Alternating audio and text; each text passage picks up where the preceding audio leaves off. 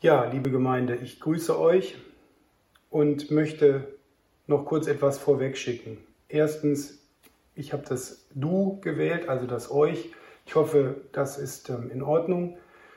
Ähm, wir kennen uns ja, allerdings geht das Ganze eben auch ähm, in die Mediathek. Nun, wie dem auch sei. Ähm, aus Gründen, die euch eben geschildert wurden, kann ich nicht in persona da sein, weil ich äh, seit gestern einen Befund habe, der mir das unmöglich macht. Und entsprechend stehe ich jetzt hier vor einer Linse und nicht vor euch in persona. Bin in einem sehr schmucklosen Raum und mit einer Situation konfrontiert, die also nicht schön ist, finde ich. Wir versuchen das Beste daraus zu machen.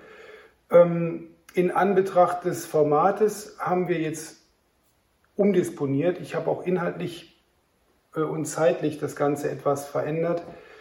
Und ich möchte einfach zu Beginn nochmal beten ähm, und Gott bitten, dass er das trotzdem alles benutzen kann. Lieber Gott, wir danken dir, dass du souverän bist. Und ähm, du bist wirkmächtig. Und darüber freuen wir uns.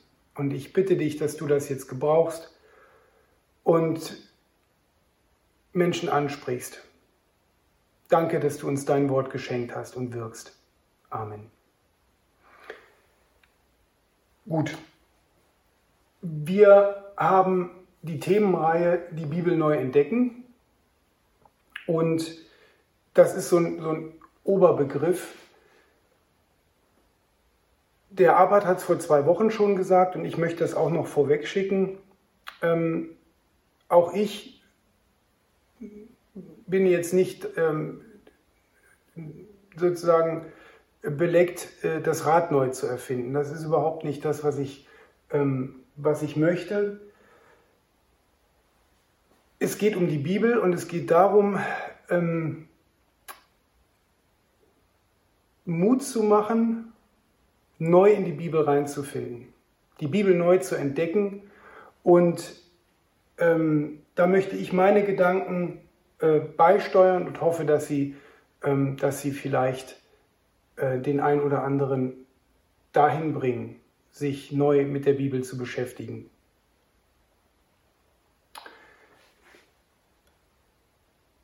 Ich möchte anfangen mit etwas, was ich gelesen habe. Ähm, manchmal ist es gut, keine Innensicht zu haben, so von der christlichen Perspektive her, sondern eine Außensicht.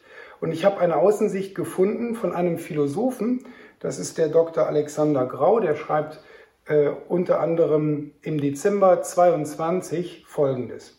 Hintergrund ist, ähm, es ist mal wieder eine Studie raus, oder es war eine Studie rausgekommen, die mal wieder sozusagen den Niedergang des Christentums in Deutschland anhand der Austrittszahlen dokumentierte.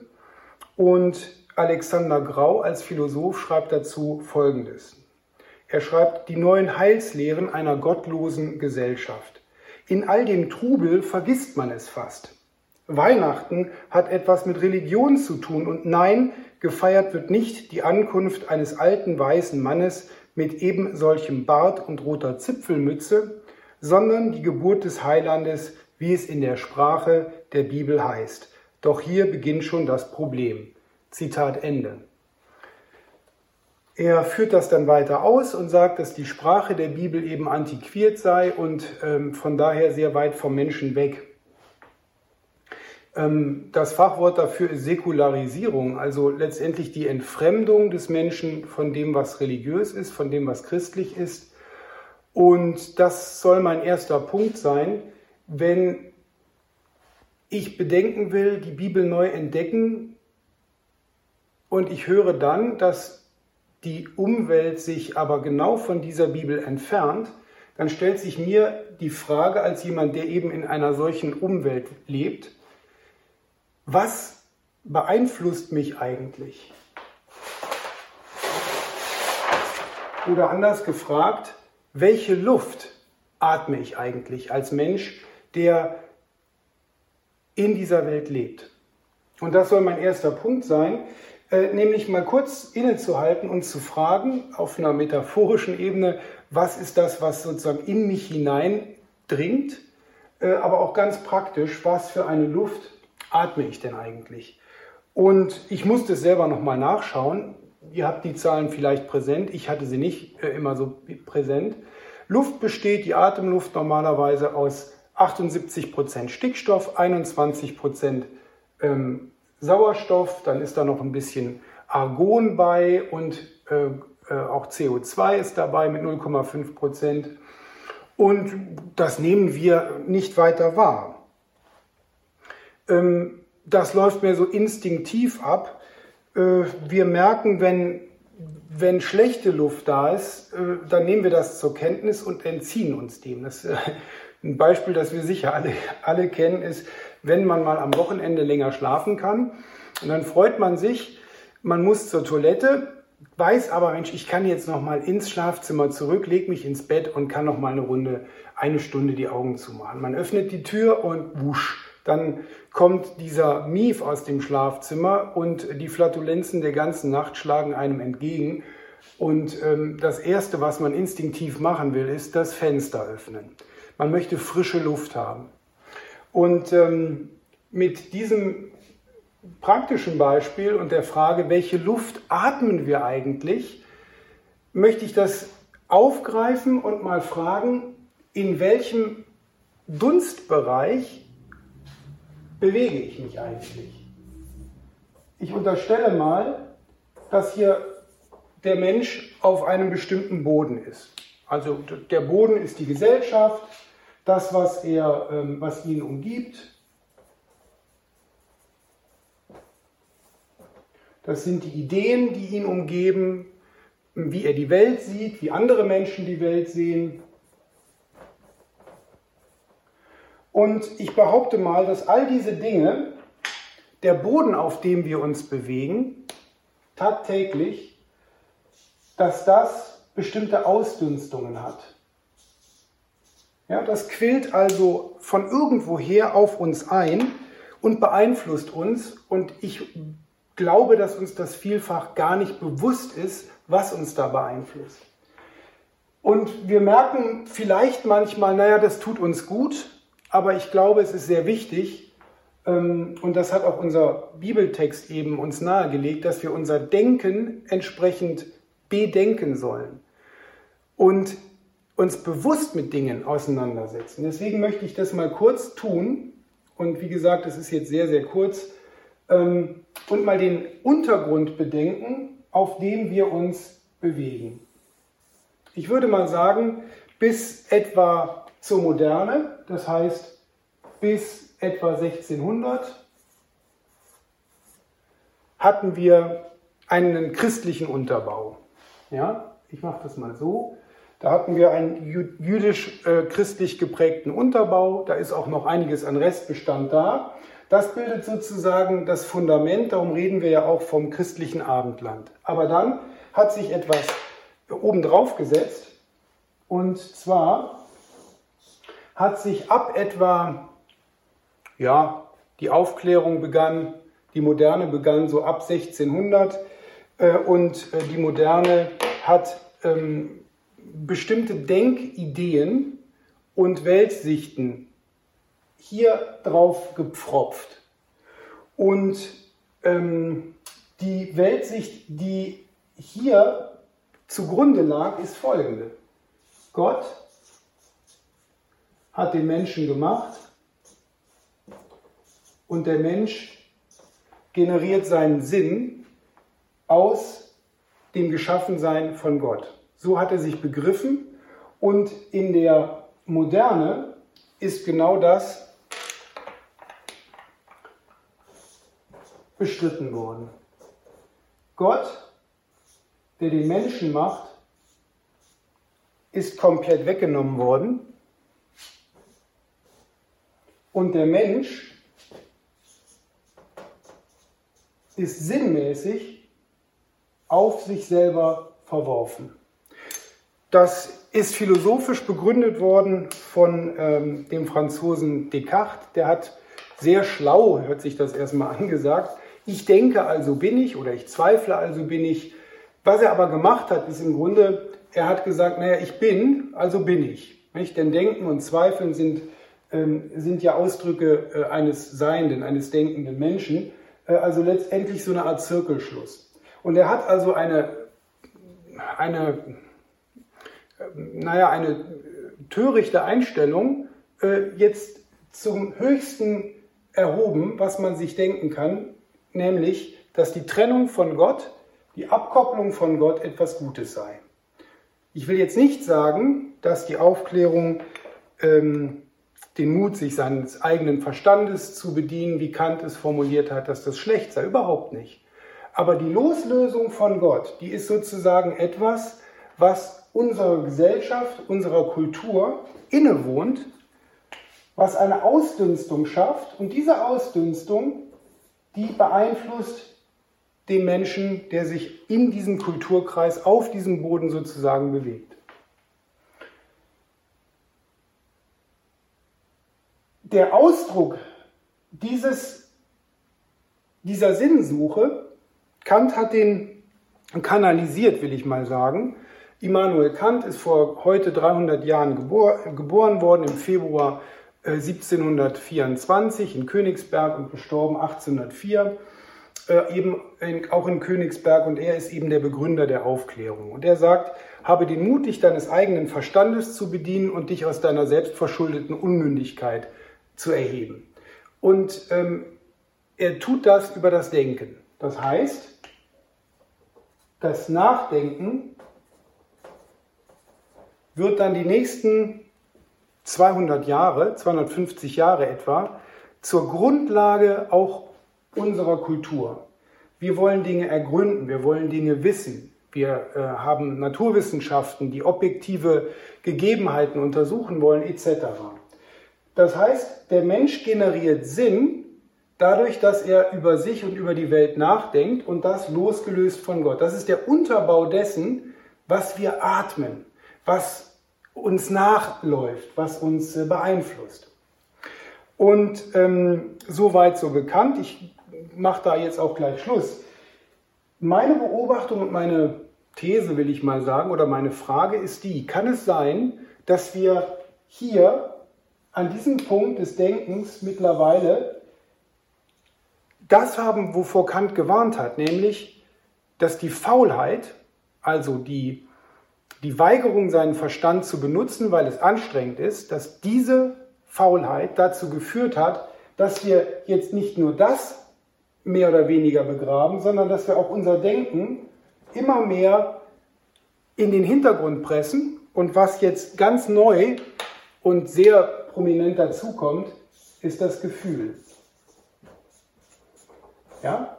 Wie wir uns fühlen, könnte man nach Descartes sagen. Ich fühle also bin ich. Jetzt wird nicht mehr gedacht, sondern gefühlt. Vor zwei Wochen war es, glaube ich, da ist ähm, der Fußballverein Bayer 04 Leverkusen dadurch aufgefallen, dass der Verein Strafe zahlen musste, und zwar 18.000 Euro Strafe für ein Transparent, was seine Fans ausgerollt hatten während eines Spiels. Und auf dieses Transparent hatten sie geschrieben, es gibt nur zwei Geschlechter. Eine Aussage, die in diesem Kontext völlig klar ist. Wenn wir aber diesen Kontext, das Gefühl und die innere Befindlichkeit zur Maxime erheben, dann ist das gar nicht mehr so klar. Und solche Beispiele häufen sich und ähm, es ist interessant, dass sich also da etwas vollzieht, ein Shift vollzieht. So, das heißt, zusammenfassend kann man sagen, ähm, das, was wir atmen, das, was uns beeinflusst, ähm, das tut es oft unbewusst, aber wir sollten uns bewusst machen, woher unsere Gedanken, unsere Einstellungen, unsere Gefühle äh, kommen. Warum ist es wichtig? Nun, wir haben es ähm, gehört, dass äh, der Text, den wir gelesen haben im Römerbrief, einen ganz anderen Ton anschlägt. Und der Ton, den der Römerbrief anschlägt und den die Bibel anschlägt, der ist ein Ton, der hoffnungsfroh ist. Und diesen Ton möchte ich, und das ist mein zweiter Punkt, ich möchte diesen Boden verlassen und ich möchte zu dem kommen, was uns die Bibel, was uns Gottes Wort vorschlägt, nämlich die Verortung von uns selber, die, die Sinngenerierung von uns selber in Gott. Und einer der schönsten Texte zu diesem Thema, wie ich finde, der ist in, im Johannes, äh, in der Offenbarung des Johannes, und zwar im ersten Kapitel. Dort berichtet der, äh, der Schreiber, der Johannes, dass er eine Stimme mit sich reden hört. Und er beschreibt diese Stimme und es wird klar, diese Stimme ist der Menschensohn. Er beschreibt ihn dann, wie sein Haupt weiß war wie Wolle, wie seine Augen wie Feuerflammen waren, wie aus seinem Mund ein zweischneidiges Schwert trat und seine Augen leuchteten, wie die Sonne scheint in ihrer Macht. Und jetzt kommt der Punkt, den ich betonen möchte. Das ist in Kapitel 1, Vers 17. Und als ich ihn sah, sagt Johannes, fiel ich zu seinen Füßen wie tot. Und er legte seine rechte Hand auf mich und sprach zu mir, Fürchte dich nicht, ich bin der Erste und der Letzte und der Lebendige. Ich war tot und siehe, ich bin lebendig von Ewigkeit zu Ewigkeit und habe die Schlüssel des Todes und der Hölle.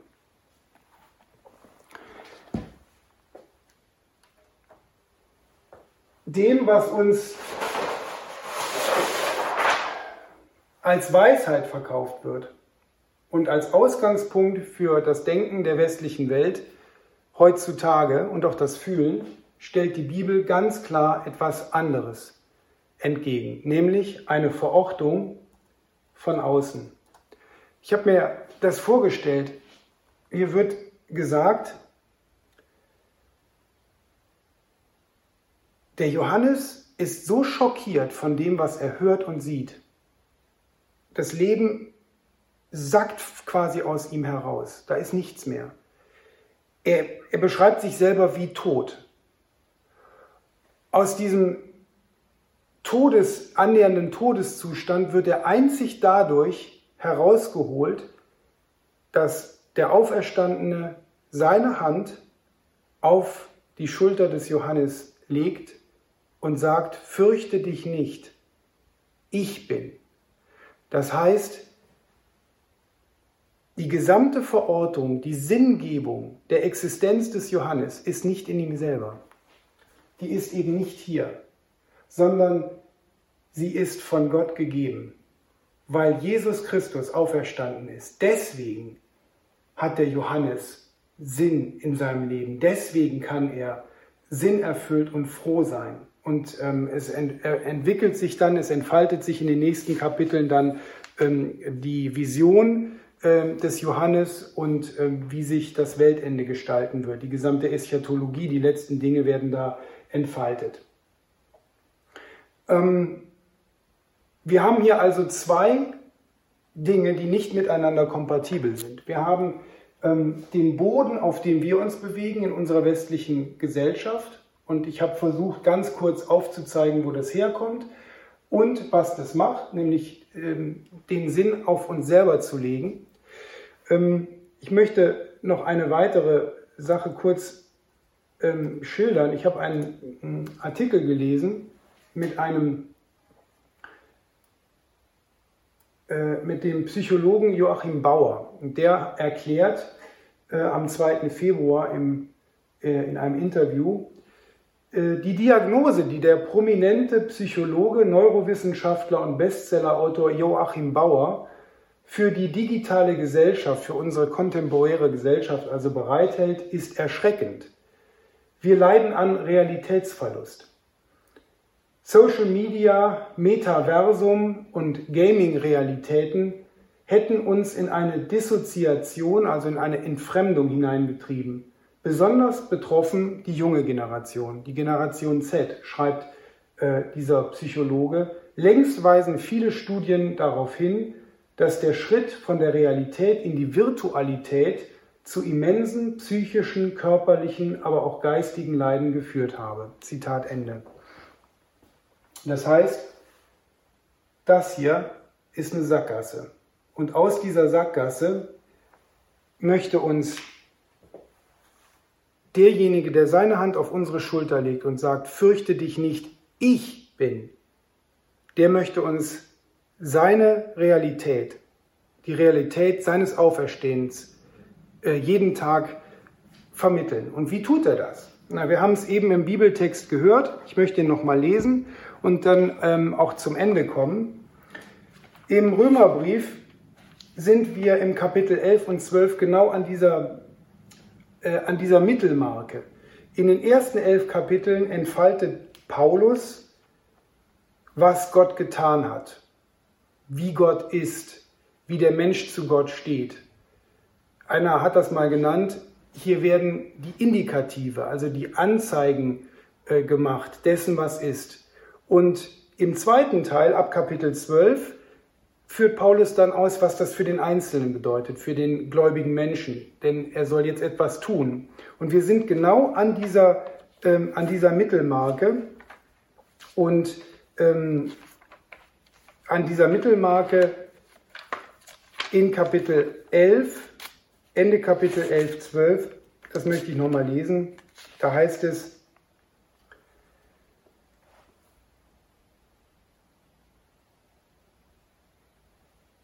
richtet euch nicht länger nach den Maßstäben dieser Welt.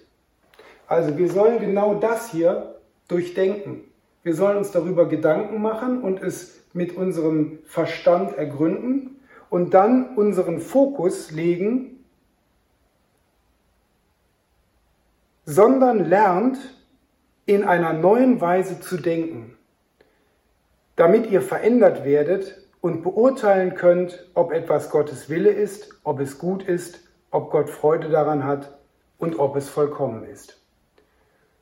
Und dieses veränderte Denken geschieht durch die Lektüre der Bibel, denn Gottes Wort ist wirkmächtig, weil Gott wirkmächtig ist. Dazu möchte ich einladen und dich einladen zu überprüfen, welche Luft atmest du, welche Luft atme ich und die miefige Luft aus unserem eigenen Schlafzimmer sozusagen zu verbannen und die gute Luft Gottes zu atmen.